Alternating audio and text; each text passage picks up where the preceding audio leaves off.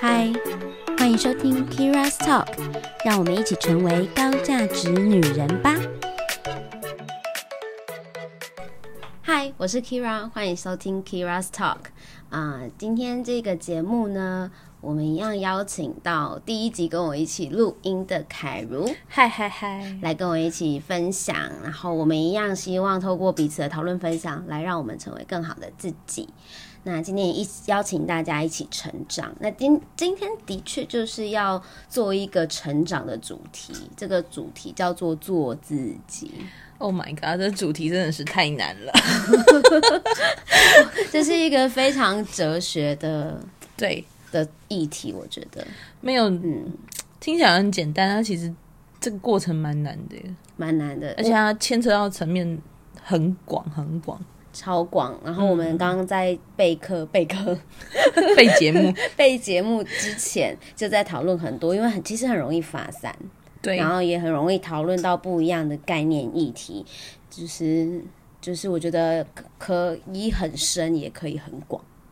嗯，的确是，嗯，然后你自己对于这件事情的态度是什么，也会影响到你在追寻的路上你，你有没有，你是用多长时间或多少次的跌倒，嗯，才走到你那个自己真的想要走的目的地？嗯，。对，那今天想要邀请凯如的原因，是因为这个议题呢，老实说，我找不到别人可以聊，这诶太深了，太深奥对，太深奥了。然后因为凯如最近有在做一些，就是比较像是心灵成成长的的学习，对嗯然后其实自己也有蛮多面向的，应该蛮做了蛮多努力的、啊，在这一块上面。是，嗯，身心灵方面，所以我觉得我们在做在做嗯聊自我成长这一块，很适合找凯伦凯如一起讨论。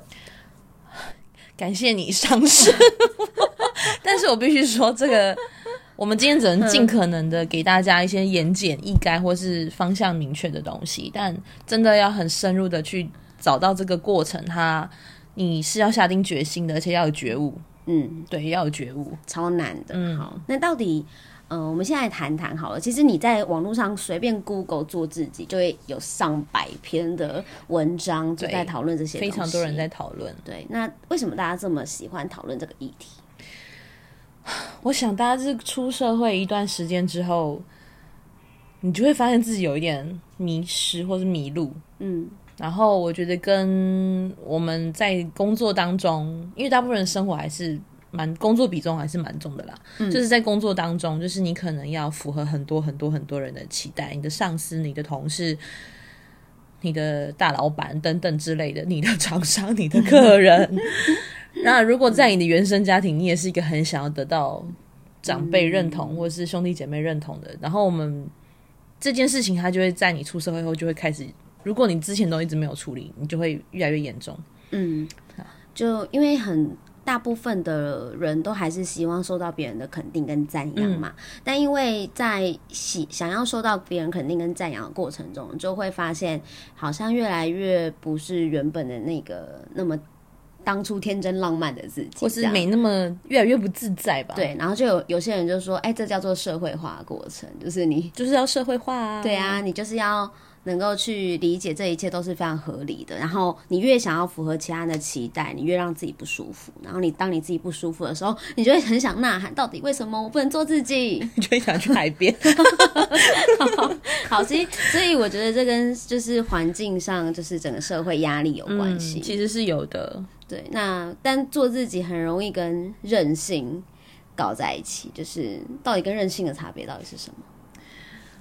我觉得真正的做自己是你，嗯，你内外都很一致。但内外一致这件事情讲起来有点深了，大家先听着就好。这内外一致这件事情，我觉得就是你很能够独处，然后也可以也可以跟别人相处，那是一种很成熟的表现。嗯而我我觉得任性是你可能就是你觉得做自己很酷，你不太需要在乎别人的感受，这就叫做自己。但是我觉得真正的成熟的做自己不是这样子的，对，我们刚刚在找找寻，就是大家认为做自己的定位的时候，有一个文章里面就有写说，你如果要呃，你你跟做自己的跟任性的差异在于，做自己他会用温柔包包围自己，然后也去包围着其他人，对，所以会让人家感受到是舒适跟自在。但是如果你永远都像根刺一样，就是你都环绕着刺，然后不小心去刺伤别人，那这个就叫做人性。嗯，而且但是你以为你可能会以为那是做自己哦，对，对，但我觉得成熟做自己里面有一个很大的练习叫同理心了。嗯。我觉得同理心这件事情，同理跟同情其实不太一样。嗯就是同理心是你能够很能够了解别人，诶，为什么会这样想？他为什么会有这种感觉？嗯你可以理解他有这种感觉，但是同时你也能够表达自己的想法，是用成熟的方式表达，而不是嘶吼啊，或呐喊，或者批评。呃所以我觉得真正的做自己是一个非常成熟的表现。嗯嗯嗯，而且我我们刚刚在讨论的时候，我也觉得说，其实如果你能够在这个过程中，就是接受自己各个面向的自己，因为我们一定会有各种层各种面，不是不是只有双子座或双鱼座有双面，哎哎，可 是他们搞哎，突然你 Q 到我，好 是其实每一个人本来就是很多面向的，他不我们不会是一个单一面的。譬如说我面对家人跟面对面对伴侣、面对同事、朋友，其实那个面相都完全不一样。我觉得这很正常其实这很正常。然后我们也会有好的一面跟不好的一面，勤奋跟懒惰的一面。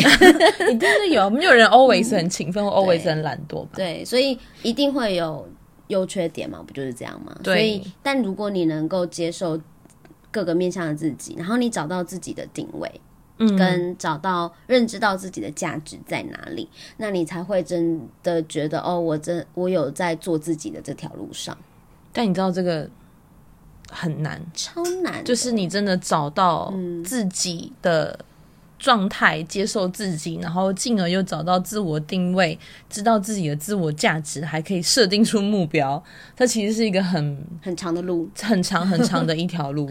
所以要要先能够知道有这个观念，先知道，然后去觉察，嗯，然后真的觉悟诶、对，然后去调整，愿、意调整。对，嗯，我我自己觉得啦，因为当如果你没有知道这件事情，我今天没有提供这条这个这些资讯给大家的话，嗯嗯大家就不会去往更内心的层面去思考这件事。对，嗯，那如果大家有思考这件事的时候，开始思考，我觉得那是就是第一步。那就呃，因为这个你至少你开始接受，你必须要去找自己这个这件事情。对，对然后呃，然后你才会去做自我觉察，然后做完自我觉察，你才会愿意，你才有机会愿意去调整。嗯嗯，那会会跟凯如讨论，也是因为凯如在这一段路程中，其实也是因为有一些事件的发生，才有这个有，才有这个原因去诱使自己去找自己这条路吧。对，其实这件事情其实蛮好玩的。其实我在某一个时刻，我是很知道自己要什么的。嗯。就是我刚接触剧场演戏的时候，嗯。就是十六到十八岁这个年纪，然后我觉得我很自己，然后我很清楚自己可以给别人什么价值，嗯，然后我很喜欢这样的自己，嗯。但是不知道为什么这件事情到上了大学跟出了社会之后，反而慢慢的开始越来越模糊，而且我很想要赢得什么肯定，可是其实我没有意识到我在陷入这个回圈。一直到有越来越多的感情啊，或是工作上面的给我的挫折，或事业上给我的挫折之后，我开始会自问自答，我觉得到底是哪里出错了。所以其实我从二零一七年我开始有第一次尝试，就是身心灵的方法。但是那一次的尝试，我其实那对我来说最有帮助是写日记，我会写日记跟自己对话。那但是当时的身心灵的方式并我并没有持续的下去，原因是我其实还是有一点点抗拒自己跟别人不一样。嗯那那个蛮恐怖的，就是。我我为什么要做这件事情啊？我好怪哦！我我我为什么要在这边打坐，然后静心冥想冥想？我觉得是一件很可笑的事情，所以我会去攻击我在做这件自己做这件事情。嗯然后我大概练习了三个月之后，我我停了，嗯，然后我就回到我原本就是该有的那些我以为很如常的生活。可是这件事情其实让我在后面又跌了更大的一跤。我在感情上跌了蛮大的一跤之后，我又我就开始去找答案。然后我第二个尝试的方式叫心理智商。哎，我想这边想打断一下，好，你说就是呃，这些叠交啊，是你会发现呃，自自怎么讲，就是你会想要去解决这件事情，原因是因为你发现自己不像自己了吗？还是你觉得不太舒服，哪里不太舒服？我觉得是很强烈的焦虑感。嗯啊，那个焦虑感，你一开始以为你是因为失去一个人，嗯，或失去一个东西，你很没有安全感。嗯，可是其实那个安全感是来自于你其实很久很久没有跟你的内在小孩对话。嗯，其实你一直都没有去跟他和好。嗯，然后你一直在做别人想要的样子，而不是你内在小孩想要你做的样子。就符合他的期待嘛？对，所以就是你，呃，你不知道原来你在迎合别人，所以那个时候在跌了这么大的一跤之后，那个焦虑感让我觉得我已经没有办法自己处理了，所以我寻求了心理咨商的方式。嗯，那心理咨商的方式，它其实在当下真的有帮到我蛮多的，它可以让我很快的从。透过他们的专业，让我从比较混沌的思考的状态，就是很像你在森林里迷路，但是透过心理智商，你可以比较清晰的知道，你可以开始往哪一条小径走，然后走走走，可能会有阳光这样子。但是心理智商，我也必须很坦诚的说，我对我的智商是蛮抱歉的，因为我后来。呃，没有持续下去，是因为我以为我 找到另一段感情，可以让我可以更如常的就在继续的生活下去。但是其实我的问题并没有解决，所以后来有呃接连的事业上的、感情上的受伤之后，我在今年年初做了一个很重大的决定，就是我自己斩断了我自己很非常非常想依赖的人，嗯，然后我开始走。真的把自己就是完完全全的其他那些影响我的人事物全部放掉，然后只跟自己相处。好，所以其实这段过程听起来不是找不到自己，而是你有一点迷失了。对，就是是一个很混乱跟迷惘的状态，然后你很想要在这个过程中有些依靠，所以你不断的。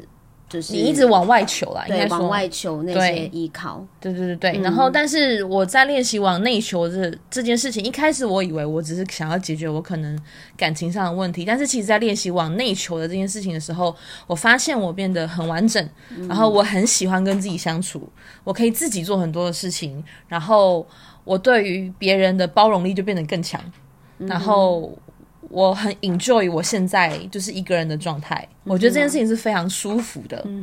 然后我也对于我想做的事情又更清晰了。比如说，我一直很想要回到剧场做一些事情，比如说戏剧教育等等。这件事情，我的 mindset 或是我心里面的蓝图，我又有能力开始去规划。OK，对，所以我我我觉得这个过程。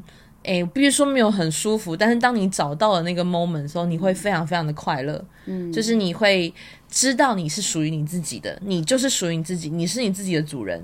然后你不用再跟任何人交代你是怎么想，嗯，你也不用跟任何人说，呃，我是一个怎么样的人，因为我就是活成我杨凯如的样子。嗯，对，因为很多人会。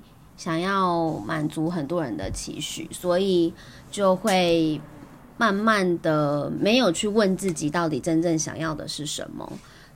我我自己觉得啦，就是很多人在在这个过程中迷失，是因为他都在付应付别人，他都在超辛苦的，对，超辛苦的。他就是就是很，我们自己小时候也会啊，我自己以前也会啊，就是会想要觉得大家。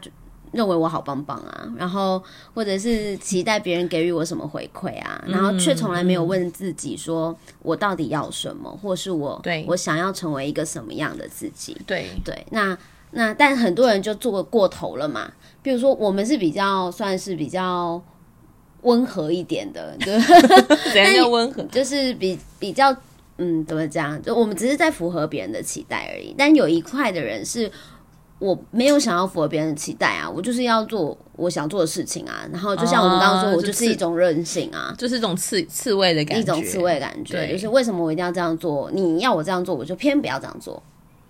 有没有？这其实是任性，不是做自己。对 对，但他就会觉得就是我啊，我就是做自己啊，这样子。然后，嗯、我我们刚刚就是在看我在看一些文章的时候，我就看到一个一个 FB 的这个是一个 FB 的 fan page，、然后他就、他就他说他自己是厌世哲学家，大家可以自己去，我我不认识他哈，然后 然后我只是看到一段话，我觉得很棒，嗯我也觉得很棒，我念一下，他说。呃，做自做自己也时常变成理直气壮，忽略别人感受的伪装，仿佛有勇气得罪别人，本身就是值得骄傲的事，让别人觉得好棒棒。偏偏这样子的人才是最在乎别人、最迷失自己的人。他只是在表演一个做自己的人而已，并不是真的在做自己。很想唱演员，我 表演很可怜呢。嗯，就是我我们刚刚都异口同声觉得这个“表演”的字用的太好了，太精准了，太精。准了。但是很多人不知道自己其实在表演哦。他其实很渴望，这是心理生病啦。我跟你说，我有一个，我有一个算是亲戚嘛然后他年纪跟我差不多，但那他会听这节目吗不会，他不会听这个节目，所以我想应该还好。OK 好 OK，然后我我觉得很有趣的是，我刚刚在念这一段的时候，我立刻的反应反射的反应就是那个人，啊，嗯，因为他从小到大都不断的会自我去跟别人做比较，然后，然后也会对，然后也会也会希望别人称赞他嘛，所以当别人没有称赞他的时候，他反而会。呃，更恼羞，然后更生气，然后反应更大。我有这样的朋友，嗯我们后来真的就 no more，就不是朋友了。然后，呃，在过程中，当我们有想要帮助他的时候，他并没有想要接受别人的帮助。我觉得他最后心里是有一点生病的啦。那他会觉得大家都在呃故意的呃怎么讲针对他针对他，对对对，针对他，然后会觉得有一种被害者心态，你知道吗？嗯就是对，所以所有的东西就会变成是我才不在乎你们呢。你你知道那种感觉吗？就是我我我他他自他说他不在乎，但他其实超级在乎别人要肯定他，或是给他一些什么 feedback。我才不管你们说什么呢，反正这是我的人生，我自己过。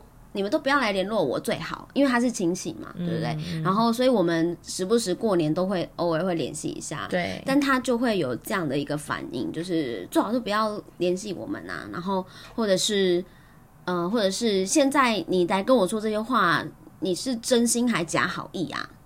我觉得他内在小孩哭泣耶，嗯，蜷缩在那个角落里。所以这个就是你会，他会用言语的方式让人家觉得我很做自己啊，我就是这样啊。但是你可以感受得到，其实他并不是真的快乐。你不是 这时候又要唱歌，很很好 Q 哈？对，所以那个表演，我就看到那个样子，它就是一个表演。对，它就是一个表诶、演。诶他有另一半吗？他后来好像有，但好像也没有，嗯嗯我不太确定。，OK，嘿了解。对对，嗯，嗯但嗯 anyway，我我就是会觉得说，那真的很可惜，因为明明他有机会可以让自己更开心。对，就是你喜不喜欢你自己的状态很重要啊。而且我发现能量这件事情还蛮蛮蛮需要去关注的，就是你你的感受好不好，嗯，就是其实是一个判断的标准。你今天做这件事情的感觉好不好？就是像我，我印象很深刻，我的第一份工作其实是我我是念外文的，所以其实那份工作跟我的专业背景有关系。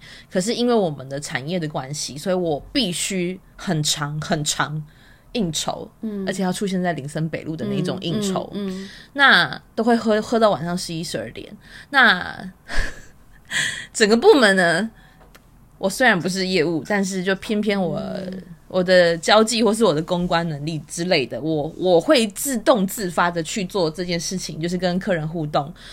但是其实我心里并不愿意，然后我也觉得自己很假。可是为了工作，为了钱，为了业绩，我还是必须去做这件事情。那就是反复的这个状态拉长了到一年之后，我真的我还是举手投降，因为除了身体变得不好之外，我觉得我每一天 都很像一个演员。OK，就是我要 嗯对老板演戏，然后我也要对我的客户演戏。我只我只不对我的同事演戏，就是我们其实蛮好的，但是其实那个过程会，我会觉得我一直在把我自己丢掉这件事情，我有一点没有办法接受，所以我一年后我还是离职了。但那一份工作也让我成长很多啦，我不会觉得他没有收获，但是只是在于做自己这件事情。我觉得每一个人可能在某一些场合状态，你都可以去为了那个场合去盯一下，去做到某一些目标跟事情，但是短暂的可以，但是长时间这样子生活，我我个人认为觉得是不太可能的。好，嗯所以其实如果你真的是逼不得已，你必须得做出这样的反应，然后你心里其实并不自在、不舒服嗯的时候，他可能就像凯如说，短期可能 OK，但长时间你是会有很大的能量消耗的。对，对，那我们刚刚也讲到说内外一致这件事情，其实就是在讲这件事，就是嗯，呃，如果我今天我很能够认知到说，哎、我的工作形态我是喜欢的，然后我也必须要做出这样某种专业的样子。对好，譬如说好了，假设讲师，我是讲师，那我在我在学生面前，我就是要有一个专业的样子。那这个样子并不是做出来的，而是它它就是我的某一个面相，而我能接受这样的一个面相。对，它是一个专业而严肃的样子，那我当然不能把我私下疯癫的样子摆在讲台上嘛，那就太奇怪了 好像会看性质，看看性质。对，但如果如果说今天你能够接受我在讲台上就是这个样子，嗯嗯嗯我的工作性质需要我表现，我展现出这个面相，然后我能接受，我心里是接受的。对我觉得重点在于心理接受，对我，心里接受，那就就这就叫做内外一致。我觉得这很重要，而且别人是看得出来的哦。嗯嗯，就是不要以为别人 看穿不了，你内外一致的那个状态会非常的好。嗯，然后你说的话，你是发自内心跟你的学员或者跟你的朋友说话、的那个时候，你说话会非常的有力量。嗯，就 even 你没有说出你的故事，他也会觉得你说话是很有说服力的。对，我觉得这件事情其实是蛮蛮值得练习。你你有看过，就是你有跟一些朋友聊天的时候，你会不会感觉到说，他对你笑，好像不是真的在笑？皮笑肉不笑，对，有啊，应该有吧。我有一些人，就是有些朋友，你不是说他他也没有怎么样，他其实也是朋友，只是你会你不会觉得他现在在对你笑是真的在笑，笑到你发寒。就好像他有啦他可能内心有很多 OS，可是他没有跟你说的感觉。唉，你我就会很想问他你还好吗？嗯，就就是会想会想关心他。嗯，就是他可能心里在想很多事情，但是嗯，表面上又要让你知道他装没事或什么的，或者是或者是虚应敷敷衍你啊，敷衍你。但是我每一个人对于自己状态的诠释方式真的不一样。我、我有这样子的朋友，但是我们之间的默契就是我知道他现在是这个状态，那我让他安静。嗯，他需要一个人安静，我就不会特别的去真的要提醒他或戳破他，因为我觉得我们都是成熟的大人如果你真的需要求救。就是我我我我能做到的事情，就是我会让我的朋友知道我在这。OK，，对，嗯，所以其实我们在做自己之前，应该要能够先找到自己嘛，对不对？然后要先能够找到自己的定位。对，其实找自己就像在找定位一样。嗯，我觉得每一个人，我们在这个这么偌大的地球当中，都会很需要一个自己的位置。好像是哎、对对因为我们是群体动物啊，对你需要自己的位置，但也要跟别人懂得和平共存。哇，这个是个要很大的智慧。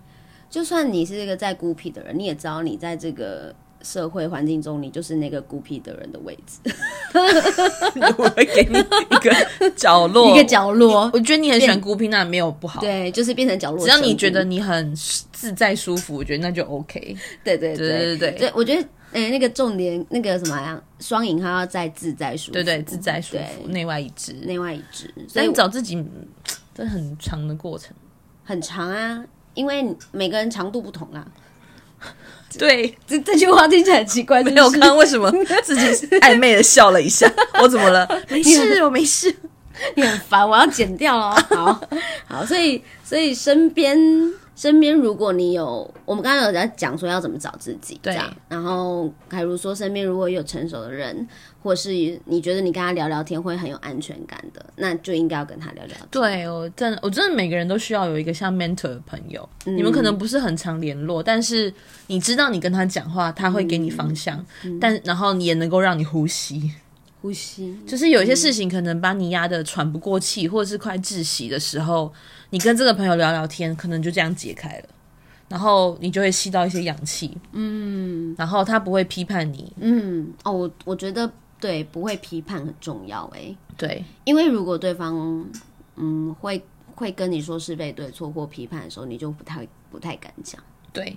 对你可能就选择那好，我就自己藏起来，嗯，然后或者去找陌生人 随便讲讲。可是其实这不会对你有帮助。所以反过来说，其实当别人在找我们倾诉的时候，我我自己也觉得不去批判任何人，对，是很重要的。嗯嗯嗯，这也是同理心的表现。嗯，就是，嗯，我我这也是我后来的练习啦，就是说。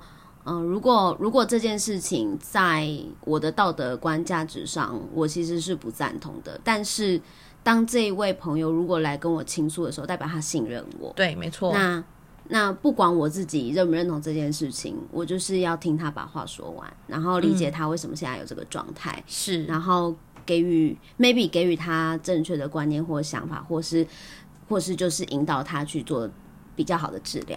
对，或者是更好的方向，更好的方向，嗯，对。然后，如果真的没有办法，就是给一个肩膀，只能够给一个肩膀。借你哭，姐姐肩膀在这。对对对，有点窄。好，好。然后，所以我们刚才有讲嘛，更专业的协助是心理智商。嗯，对，心理智商，他们呃，真的有他们的专业，可以引导你，就是解开你的那些脑子里很混乱、混混乱的过程。嗯，对，所以我。个人认为，心理智商在台湾的推行其实是蛮必要的，而且大家不要觉得是不是你变成神经病了，你才去看心理智商？不是哦，这是很 old school 的想法。对，非常 old school。甚至其实，在欧美国家，有很多人曾经都寻求过心理智商的协助。我身边其实有蛮多朋友也有找过心理智商的协助，而且我们彼此之间会鼓励彼此。如果真的有需要，那就去。嗯，对。那如果你真的负担不起一个小时两千、三千这样的费用，其实有一些比较。在健康服务中心也有一些心理咨商师，你是可以用比较低成本的方式，先帮自己展开好的一步。嗯，对对对，所以心理咨商是个很健康的方式，就像我们感冒会去看医生，其实一模一样的。没错没错，如果我们心生病了，也要看医生。对，心理的健康很重要。好，然后另外一块就是身心灵的方法，身心方法很多啦，很多啦。有人有人是脉轮，有人可能是。人类图，像我自己最最近在学的是人类图，然后有人呃各式各样的，我说不完。对，但是我觉得身心灵的方式，你要有一个很重要的关键，你才能够好好的练习，那就是你真的有觉悟。嗯哼，嗯哼，我我我我其实从很很久以前，我就对身心灵各个不同的方式就已经感到很好奇，可是我很少看到。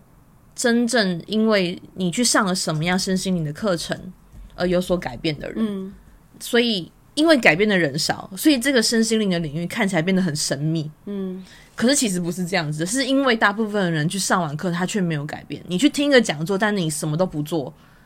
你不能说你真的有开始走了这个身心灵的旅程，没错，对，而是你真的要觉悟，我真的需要改变，所以我愿意接受我现在选的这个方式。那你选的这个方式，我觉得前提是你要自己觉得舒服，或者是你跟着这个老师能够让你很有安全感跟信任感，那他能够很好的跟你做沟通跟引导，这件事情是很重要。所以大家在找用身心灵的方式，其实自己要能够多注意跟多觉察一点点，对。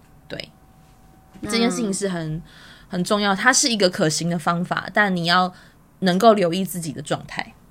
好，然后另外一个方式就是，我觉得看书也很重要，因为我自己的个人成长都是从看书上面获得的，不嗯，包我也蛮爱含看书。对对心灵成长的部分也是。对，嗯，那我觉得看书是不不用尽信书，但是这些书里面作者们他们分享的很多内容跟细节，都会足以让你有足够的资源资讯去让你思考怎么做比较好，然后去审视或觉察自己。嗯，我还蛮推荐一本书的，就是如果你现在对于自己的状态有一点点不是很清楚，然后你想要很有逻辑、系统的分析的话，其实《Find Your Why》找到你的为什么这本书可以帮助你非常非常多。嗯，那我自己呃有一些朋友如果有状况的时候，我也会用这个方式引导他们。我有几次印象蛮深刻的，也有一些呃转介的朋友，然后我们其实并没有非常的熟悉，但是透过这本书里面提供的很有系统逻辑的方式，嗯，我让一个男三十几岁的男子在我面前落泪嗯，我不是说落泪这件事很厉害，我是觉得。哇，那他可能在那个 point 某一个人生的 point 转折点，他没有处理好，嗯。才会一直让他后面有很多人生的卡关，然后他想要完成的目标跟他现在的状态，还有他过去的事情有没有都有好好的处理、跟面对、跟接受。所以从他来找我咨询之后，他们、他的太太、他太太的妹妹，还有妹妹的男朋友吧，他们都是一起工作的，他们是家族企业。然后他们每一个人都找我做这个 Find Your Why 之后，他们现在他们的店面的转型，我看我看到他们的状态是变得蛮好的，哇哦，就是有符合他们自己的心意在做这个创业，然后把他们整个家族的故事写进他们的品牌里面。听起来很棒欸。对，我觉得很超级无敌棒，这本书可以分享给大家，大家可以去试试看。好哦。对，那最后我想要嗯、呃跟凯如聊一下，就是呃我们在做自己的过程中，应该要保持一个什么样的心态来去呃完整自己？嗯，我觉得接受自己有黑暗跟光明是很重要的事情。我们都不完美，然后你也不会老是做对事情。嗯，你对你的人生更不要有错误的期待，不是你一直当一个乖宝宝，你这这辈子人生就不会出错，就会如你所想的那样子发展。所以你保持着一个不期不待的心态，然后在当下很认真的生活，然后要能够有觉察自己，诶，我现在此时此刻是不是喜欢自己的？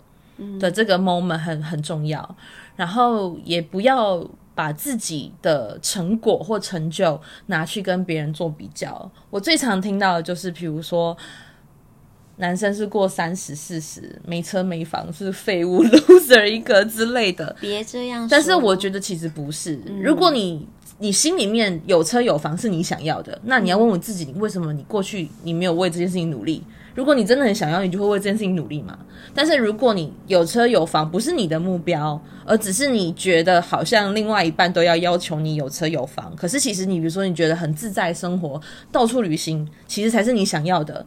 那那也很好啊，就是你不要拿你自己的状态跟成绩或薪水或什么都不要拿来去跟别人做比较，你就是你，你该怎么生活就有你该怎么生活的样子。嗯，就是呃，应该这样讲，我们不要企图活在别人的期待跟迎合别人的期待中。然后你的生活，我们的生活是我们自己在过的，对，所以应该是要符合我们对于自己的期待是什么。那对，嗯、如果我们能够在在这个路上这个过程中找到一个平衡，嗯嗯，真的很重要哎、身心灵的平衡啊，或者是我们能够理解，因为就像我说的嘛，我们第一集谈到就是高价值女人这件事情，对，我们永远不可能是 perfect 的，我们不会，我们只是在现在这个状态，我能够接受现在的我是最好的我，对，然后这个东西就是一个比较内外一致平衡的状态。我觉得这样反而才完整。对，然后但我们也不断的求求进步，因为我们每一个每一个时刻，我们都在进步，对，都在改变，都在调整自己。对，那呃，做自己不是一个哦，我当下立刻说我要做自己就可以做到的事情，是，它是一段过程吧。对不对？对，这是一个过程。它是一个成长的过程，所以你最后能够跟人家聊说，哦，我很喜欢我现在的生活，我 be myself 是非常好，就做，因为我现在的状态是非常好的。嗯，那你就是在这条路上啊，可以的，只会越来越好。对。对那如果我很迷惘的话，真的就是透过我们刚刚的方式来去找些朋友啊、专业的人来聊一聊。嗯，那我觉得会帮助自己非常的多。嗯，那最后再讲一个点好了，放过自己也很重要啊。好，我们我们一定会希望自己越来越好嘛。那就如我刚刚说，也也不是所有东西都完美的嘛。但是你知不知道，有些事情就是我们不要硬要找自己麻烦，你就放过自己，然后让自己处在一个舒适、舒适自在的状态。嗯，嗯，没有什么应该不应该，做好自己，快乐。对，只有你想不想要啦。对，真的 真的。对啊，那今天我们的这个主题就暂时聊到这啦。我们也没有办法聊太深入或是太哲学的部分，因为我觉得这个议题有点难。嗯，但是希望给大家就是在自我成长的过程中，先有这个基础，就我我自己认为基础啦，就是基本的概念，然后来去做自我觉察跟调整。那接下来如果有更多就是更有趣的话题跟议题的讨论，我们才有更多弹性的空间可以讲。太棒了。对，那希望大家都是这样。对，希望大家都很好。然后我们等待哦，顺便 promote 一下凯如，接下来也会有自己的 podcast 的节目。对我 podcast 的节目，我之后我会呃做一些比较专业的内容，都会跟心理成长跟认识自己有关系。然后我也会谈一些有关于我对于教育的理念。哦，真的很棒哎，好好严肃，会人听吗？哦。那如果你想要听我比较欢乐的内容，你可以上 Wave，我可能之后会开始有定期的直播的内容，可能跟大家在上面聊天。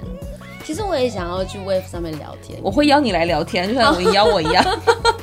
好，那我们在 Wave 上面聊天，对然后顺便用 Wave 来圈粉一下。还有就是想唱歌就唱歌，唱难听点也是给我听。那我们今天到这喽，See you，拜拜，拜。